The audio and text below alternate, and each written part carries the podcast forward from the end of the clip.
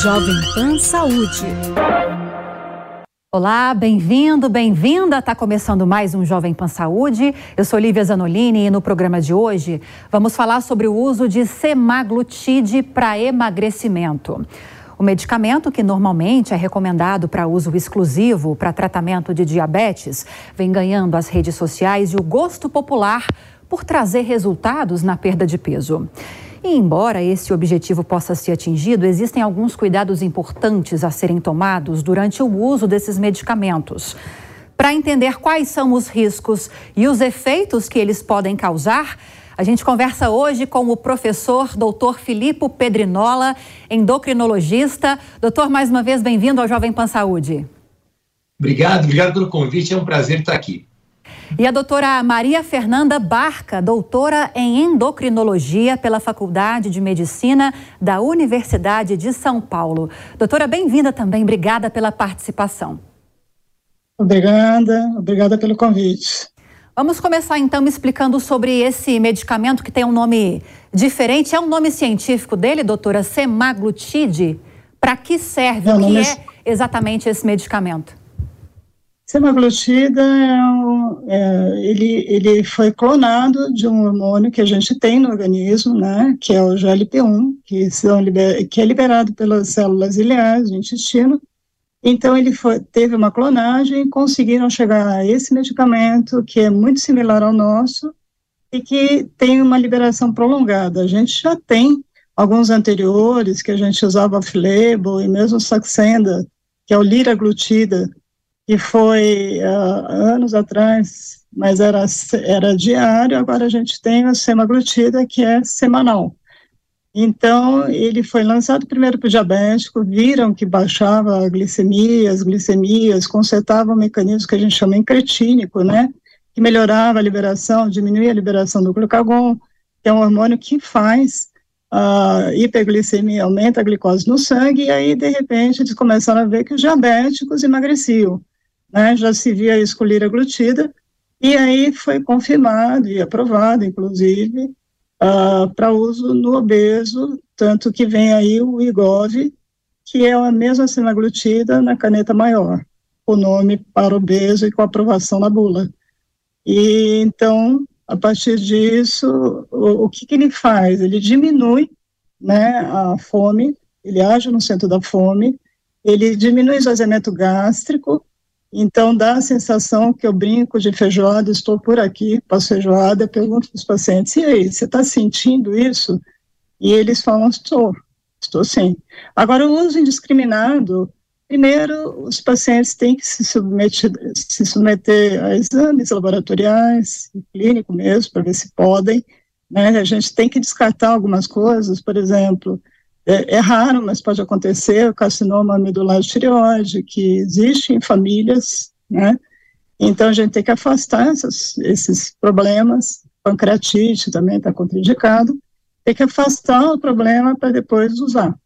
E outra coisa, é, tem que ser acompanhado, cada um tem uma dose, não é uma dose, uh, como a gente tem, não precisa chegar à dose máxima, que está em bula, enfim, Cada um é cada um e sempre com acompanhamento médico. Agora, doutor. Eu acho que. Sim, pode. É isso. Não, doutora. Doutora, chegou num ponto fundamental que depois nós vamos nos debruçar mais a respeito disso, dessa questão do acompanhamento médico, da dosagem. Cada indivíduo tem sua necessidade. Daí a importância desse acompanhamento médico. Agora, doutor Filipe, quando a gente fala de semaglutide, a doutora trouxe algumas marcas, alguns nomes conhecidos, como o Igov, por exemplo. Mas a gente tem o Ozempic que está dando o que falar, né? Qual que é a diferença entre eles? Na verdade, é a mesma empresa e a mesma substância. Como a doutora falou muito bem, é a mesma semaglutida. E alguns anos atrás, né, é, realmente se observou que o uso desses análogos ou agonistas do GLP-1 é, no controle da glicose, por isso foi lançado para pacientes diabéticos tipo 2, mas que se observou no mundo todo que as pessoas que usam esse medicamento, essa semaglutida, perdiam peso.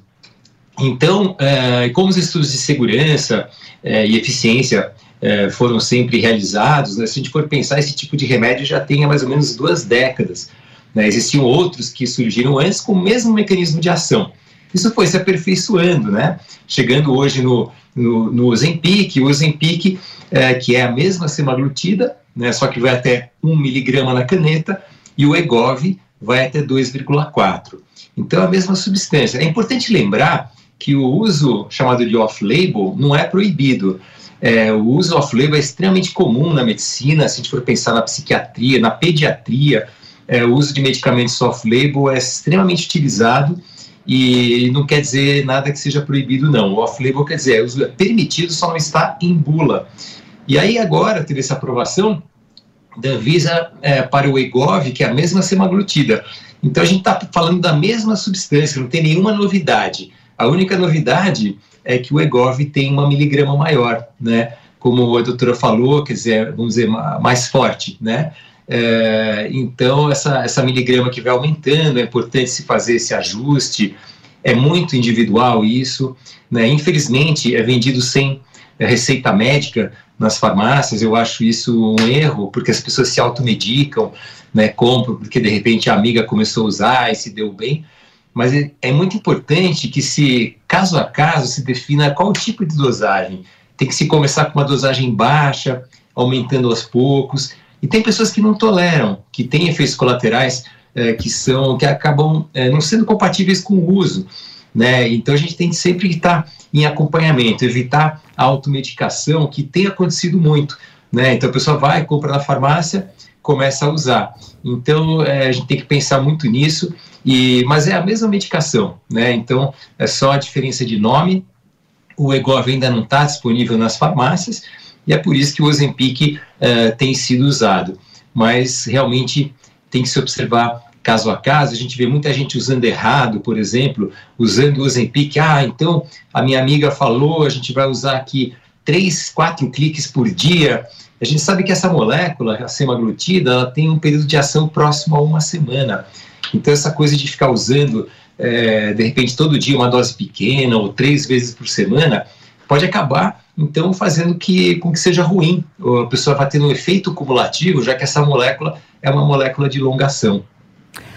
Engraçado, doutor Filipe, que essa história de ah, eu tenho uma amiga que usa, eu tenho dúvidas em relação ao uso desse medicamento no meu caso. Nós fomos às ruas para ouvir quais são as principais dúvidas das pessoas em relação ao uso desse tipo de medicamento. Vou mostrar a primeira dúvida aqui para vocês nos ajudarem a explicar. Bom, doutores, eu gostaria de saber, né, essa questão do medicamento tem uma polêmica muito grande, né, é, envolvendo muitas pessoas utilizam, né, é, obtendo aí é, resultados positivos e outros utilizam mais para a questão da finalidade estética mesmo, né? Então gostaria de saber é, quais os riscos que existem no uso indiscriminado desse medicamento e a maneira correta de estar tá sendo feita a sua utilização, né? Como que ele, ele foi desenvolvido para qual finalidade específica? Agora, doutora Maria Fernanda, esse uso estético dos medicamentos já caiu no gosto popular. O próprio entrevistado nosso já trouxe essa informação e quer saber sobre os riscos para pessoas que querem utilizar esse medicamento só para finalidade estética e se tem contraindicações. Sim, eu já meio que já tinha falado a respeito, né? Além de as pessoas, muitas vezes o Filipe bem falou, as pessoas podem não se adaptar né, náuseas, vômitos, diarreia, passar muito mal, dores abdominais, porque o uso tem que ser feito junto com uma dieta, com todo um programa de atividade física, né, e nada disso, as pessoas acham que é milagre, que só usar o medicamento vai ser o, vamos dizer, vai fazer o, vai fazer todo mundo baixar de peso e o milagre vai acontecer. Não é bem assim, tanto que eu já peguei muitos pacientes falando, ah, eu já usei, já usei o Zempic, o semaglutida, né, e não tive resultado, passei muito mal. Mas aí eu pergunto, então, fez com acompanhamento médico, foi numa clínica adequada? E como o Felipe falou, tem muita gente fazendo todo dia, uh, aplicando todo dia, porque a amiga falou, porque o próprio médico, que se chama médico, entre aspas, né, eu falo, orientou nessa parte. E outra coisa, como eu falei, algumas pessoas podem ter risco de pancreatite, então isso tem que ser uh, observado por exames, a gente consegue ver isso, histórico e etc. E também, uh, exato, é, pode até desidratar. Tem muita gente que vai parar em hospital que está usando por conta própria. Então, a dose individualizada, tudo isso, sim, a gente pode fazer a pessoa emagrecer, já está em bula isso no IGOV, né? Mas, uh, passo a passo, né? Primeiro vamos ao endócrino, junto com a nutricionista, se possível, né? E vamos fazer a coisa certa, né? É Doutora, é isso, tocou... eu acho que mais nesse sentido. Exatamente, doutor Filipe, esse ponto é fundamental. Para além do acompanhamento, esses exames que são feitos antes do início desse tratamento também são fundamentais para descobrir se o paciente tem alguma contraindicação, se esse é o melhor caminho a ser adotado em cada caso. Falando em contraindicação, tem pessoas que não podem usar esse tipo de medicamento de forma nenhuma? É, qualquer medicamento pode ter efeitos colaterais e contraindicações que, inclusive, estão em bula, né? Então, é, se você pega um paciente, por exemplo, que ele tem é, uma, um, um, problema gastrointestinal importante, tem uma obstipação, né, uma, um intestino preso importante, tem refluxo, tem gastrite. Então, se você usar a semaglutida sem primeiro cuidar disso, pode piorar demais esses sintomas. Então a pessoa fica enjoada, esse refluxo ele pode ser uh, complicado, né? A pessoa pode ter um refluxo, por exemplo, dormindo e aspirar esse conteúdo para o pulmão. Uh, então, esse tipo de paciente que tem distúrbios gastrointestinais, a gente tem que uh, usar com muita parcimônia, né?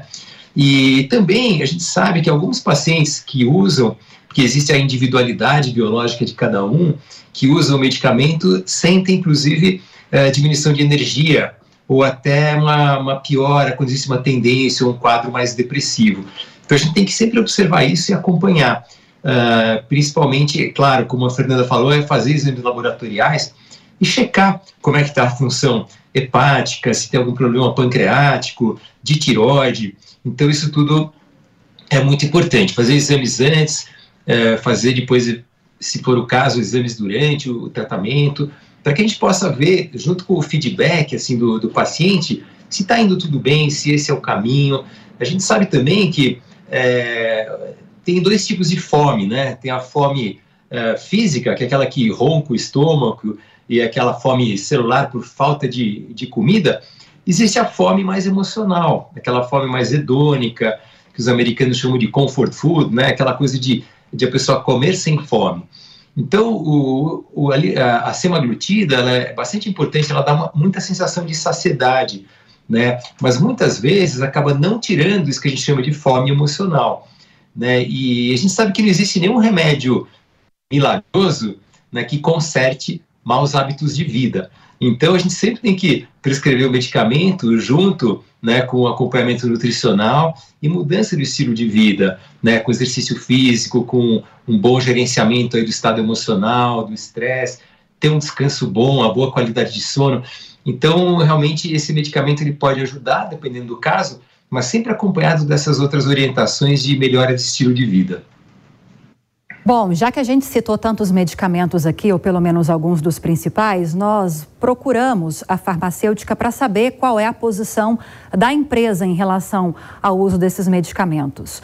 Em nota, a farmacêutica chamada Novo Nordisk, que fornece o medicamento Ozempic, dentre outros, afirma que a substância é indicada exclusivamente para o tratamento do diabetes tipo 2, de forma injetável e com posologia semanal. O medicamento deve ser utilizado e comercializado apenas sob prescrição médica, com tratamento orientado pelas recomendações fornecidas pelo médico responsável e baseado em uma avaliação individual das necessidades do paciente. A empresa afirma que não é possível rastrear qual a finalidade de uso do produto pelo paciente e que adere a altos padrões éticos, bem como a todas as regulamentações. E não promove nem incentiva nenhuma promoção off-label de seus produtos. A nota também ressalta que o diabetes tipo 2 é uma doença crônica, complexa e multifatorial. E como qualquer doença do tipo, o tratamento com medicamento precisa de uma prescrição médica e acompanhamento profissional, já que o descontrole da glicemia pode provocar sérias complicações. E em casos mais graves, doenças cardiovasculares, insuficiência renal, cegueira e até amputação. A Novo Nordisk afirma que atualmente o único medicamento da farmacêutica oferecido no Brasil para tratamento de obesidade é o Saxenda, a liraglutida, aprovado também para adolescentes entre 12 e 18 anos. O outro medicamento é o Igov, também falamos a respeito disso, que com o mesmo princípio ativo do Ozempic, porém de dosagem maior, é indicado para adultos obesos ou com sobrepeso, na presença de pelo menos uma comorbidade relacionada ao peso. O medicamento foi aprovado pela Anvisa em janeiro de 2023, mas ainda não é comercializado no Brasil, com previsão de chegada no mercado brasileiro no segundo semestre deste ano. Ou seja, doutora Maria Fernanda, doutor Filipe, nada além do que nós já não falamos aqui ao longo desses primeiros minutos do programa. Agora chamou muita atenção, doutora Maria Fernanda, numa resposta anterior sua, e quero que a gente fale um pouquinho mais sobre isso. Até a nota reforçou isso também, sobre esse uso semanal, a dosagem semanal do medicamento. E como tem gente utilizando isso praticamente diariamente. É porque isso acelera o, o, resultado, o aparecimento do resultado, quais são as implicações desse uso irregular? Então, o Felipe já falou, né, no sentido, no sentido do seguinte, é um medicamento de liberação prolongada. Existem alguns pacientes que são uh, metabolizadores rápidos. Então, realmente, às vezes eles têm, no quinto dia ou sexto dia, ele já tem uma fome e a gente pode adequar, mas de acordo com cada paciente, individualizando. Agora, o uso contínuo e diário é para tentar ver, eu acredito, os médicos que fazem isso, que eu chamo que não são pessoas não médicas, né? Na realidade, são médicos que são, que eu brinco, que são bandidos, né? Então, eles fazem isso para tentar ver se a pessoa consegue tomar uma dose menor e sensibilizar, sei lá. Não tem explicação, a Nova Nós diz que ela repudia sempre isso, eu tenho bastante contato com o laboratório, né? Então, uh, assim, não tem, não tem base científica, a gente sempre tem que ter base científica em tudo. Não tem base científica, não tem estudo sobre isso, e não faz sentido, uma vez que o medicamento é como disse o Felipe mesmo, até para uma semana. Né? Então, é isso, né? E as pessoas acabam tendo, como ele já bem falou também, efeitos gastrointestinais, mais náuseas, mais vômitos, enfim, acabam perdendo peso sim, mas com sofrimento, né? Não é isso que a gente quer, a gente quer o paciente bem, satisfeito, no sentido de que está fazendo dieta, está fazendo atividade, está dormindo bem, como o Felipe falou, né? E e está conseguindo resultados, e não tomando todo dia, injetando de acordo com uma orientação maluca de sei lá quem, né? Perfeito. Eu acho que é isso. Perfeito. Bom, para você que está chegando agora ao Jovem Pan Saúde, hoje estamos falando sobre o uso de medicamentos para perda de peso. Professor Dr. Filipe Pedrinola, endocrinologista aqui conosco, e também a doutora Maria Fernanda Barca, doutora em endocrinologia pela Faculdade de Medicina da Universidade de São Paulo. Mais uma vez, agradeço demais a participação de vocês. Agora, doutor Filipe, a gente está trazendo alguns medicamentos que caíram no gosto popular, que se tornaram bastante conhecidos, mas não são as únicas opções para esses casos, né? De emagrecimento, perda de peso. Não, não são. E tem vários outros, né? A gente tem é, vários remédios que são liberados no Brasil para o tratamento do sobrepeso e da obesidade. Então, é, depende do perfil de cada um, né? Como a gente estava falando, tem pessoas que têm um hábito mais compulsivo, que comem fora de hora, e acabam aqueles comedores mais noturnos. Tem aquelas pessoas que comem muito volume, né? São aqueles hiperfágicos que a gente chama, que comem quantidades grandes, e, ou seja, tem um problema mais de saciedade mas o comer compulsivo, então tem várias outras medicações que podem ajudar. Inclusive, em alguns casos, pode até se associar, né, por exemplo, a semaglutida ou a liraglutida com outros medicamentos, porque a gente sabe que a obesidade é uma doença multifatorial. Né? Existe um controle da fome, da saciedade no, no nosso cérebro, uma região chamada hipotálamo, mas é algo muito comportamental. Né? Então, as pessoas não comem apenas uh, pelas calorias, mas também existe um afeto muito ligado à alimentação. Então, tem que se interpretar de fato, existem outros medicamentos e, em alguns casos, a gente acaba vendo que, por exemplo, a semaglutida ou a liraglutida não, não são ideais para aquele caso. E para quem, por exemplo, é, tem, vamos dizer, uma, uma sensibilidade maior ao Ozempic, que é semanal, e quer fazer doses menores, né, isso pode ser interessante, aí se usa, por exemplo, a liraglutida, que é o Saxenda, né, então é um uso diário nesse caso, a gente vai aumentando a dose aos poucos, porque isso pode ser uma estratégia interessante naquele paciente que tem uma tendência de maiores efeitos gastrointestinais, e se você dá uma injeção que dura uma semana, uma vez que você injetou, você não tem como tirar dele. Então ele fica uma semana passando mal. Então, se você usa um remédio que tem efeito diário, como por exemplo o Saxenda, então você consegue controlar isso e se a pessoa tiver algum efeito colateral, isso vai passar no período de um dia normalmente. E a gente tem mais dúvidas a respeito do uso desses medicamentos. Vamos ouvir. Eu não concordo com o uso de para emagrecimento.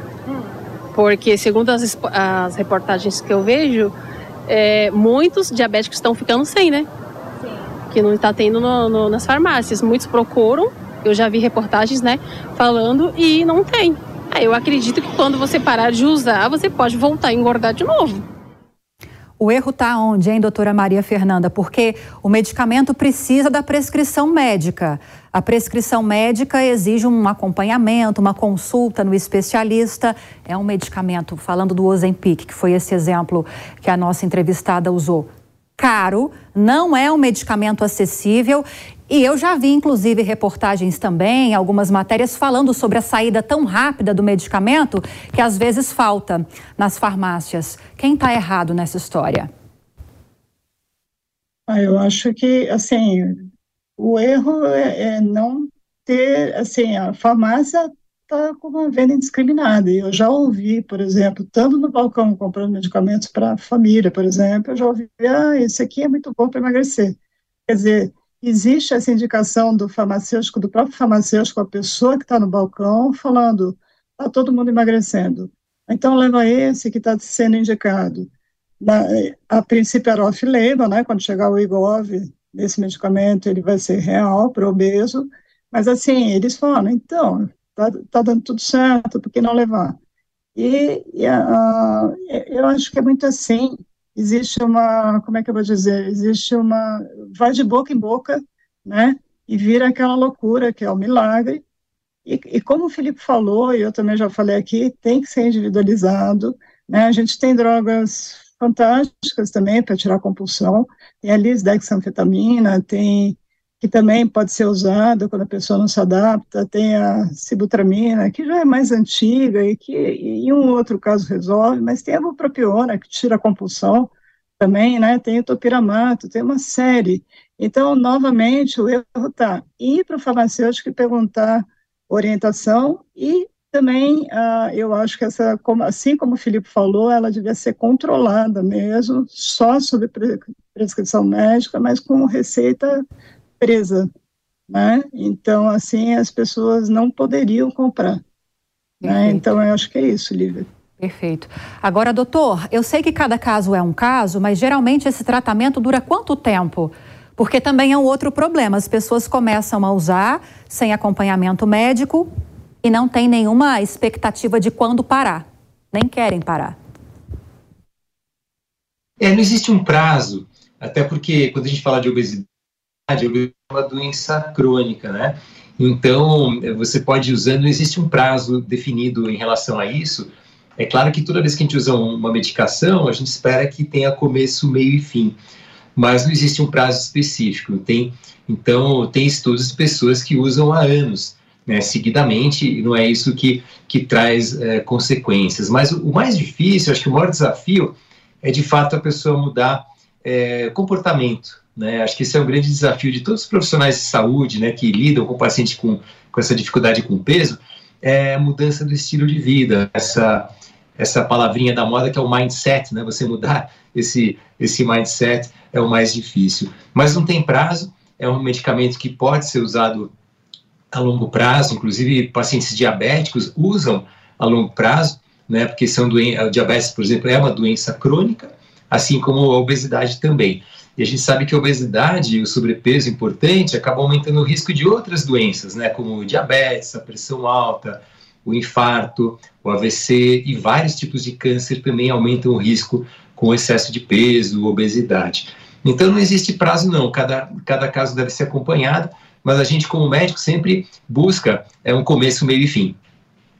E temos mais uma participação, a última do programa de hoje. Eu tenho vontade de usar. Se eu pudesse, eu usava. Porque ele faz a pessoa perder peso, né? E também é bom para diabetes, não é isso? Eu mesmo gostaria de usar. Entendeu? Se o médico passasse para mim, eu usaria. É muito difícil perder peso. Então, esse daí, eu conheço gente que usa e perdeu peso e mantém o corpo bonito. Ou seja, uma pergunta para ambos os meus especialistas de hoje. O primeiro passo, então, é procurar um especialista. Tem que começar por aí, né, doutora Maria Fernanda? Isso, tem que esperar, tem que procurar um especialista, como a gente já veio falando aqui, né? Sem dúvida. E assim, eu vou, vou, chamar uma atenção interessante, porque assim, essa pessoa que falou, ela tem uma mancha mais escura, então ela provavelmente, se ela não é diabética, ela é pré-diabética, é o que a gente chama de acantose nigricans. Então ela também teria uma indicação, e é obesa, né? Teria uma boa indicação, pena que é tão caro, né? Ainda é caro e a gente acredita que isso chegue no SUS e chegue, torne possível o uso de pessoas com menos condição. Perfeito. Agora, doutor, como a doutora disse logo no início dessa entrevista, não existe milagre. Agora, até me esqueci se foi ela que falou, se foi o senhor que falou. O uso do medicamento tem que ter esse acompanhamento de uma dieta saudável, uma alimentação saudável e prática de atividade física. Foi o que o senhor falou agora há pouco, né? Você se reprogramar para ter uma vida saudável. É, esse é o ponto, né? Como a gente brincou, falou, olha, não existe nenhum remédio mágico, né, que conserte estilo de vida errado, né? Então, o remédio ele está ali para remediar, né, uma situação que se, se for transitória, temporária, melhor ainda, né? E como a Fernanda observou bem, essa paciente ela tem esse escurecimento das dobrinhas que realmente reflete muito provavelmente uma, uma resistência à ação da insulina, que é como se fosse um pré-diabetes, né? E mas assim, é, eu sempre brinco que a gente não pode achar nada em medicina, né? A medicina tem que ser baseada em evidências que estão publicadas e então isso, é, o achismo não, não funciona muito na medicina, apesar de a gente saber que a medicina é uma ciência de verdades temporárias e sempre em andamento. Maravilha, queria agradecer vocês pela participação hoje. Conversamos com o professor Dr. Filipe Pedrinola, endocrinologista, doutor sempre nos ajudando tanto com esses assuntos, com esses temas. Muito obrigada mais uma vez. Muito obrigado, um abraço para todos que nos estão ouvindo, para você também, e para você, Fernanda. Muito obrigada. E também a doutora Sim. Maria Fernanda Barca, doutora em endocrinologia pela Faculdade de Medicina da Universidade de São Paulo. Adorei conhecê-la, doutora. Muito obrigada pelas explicações. Seja sempre muito bem-vinda. Obrigada, foi muito bom participar. Felipe, também um prazer te rever, né, depois de tantos anos sempre estivemos juntos lá no HC, então foi muito bom. Muito obrigada pelo convite. Até a próxima. Até a próxima. E o Jovem Pan Saúde fica por aqui. Como sempre, eu quero agradecer também a sua companhia. Espero que tenha gostado do programa de hoje. Lembrando que se você tiver alguma dúvida ou se quiser sugerir um outro tema, é só enviar um e-mail para a gente. saúde.jovempan.com.br. Para rever essa e outras tantas entrevistas, é só acessar o canal Jovem Pan Saúde e também o aplicativo da Panflix para Android e iOS. Aquele abraço para você e até a próxima. Jovem Pan Saúde. Realização Jovem Pan News.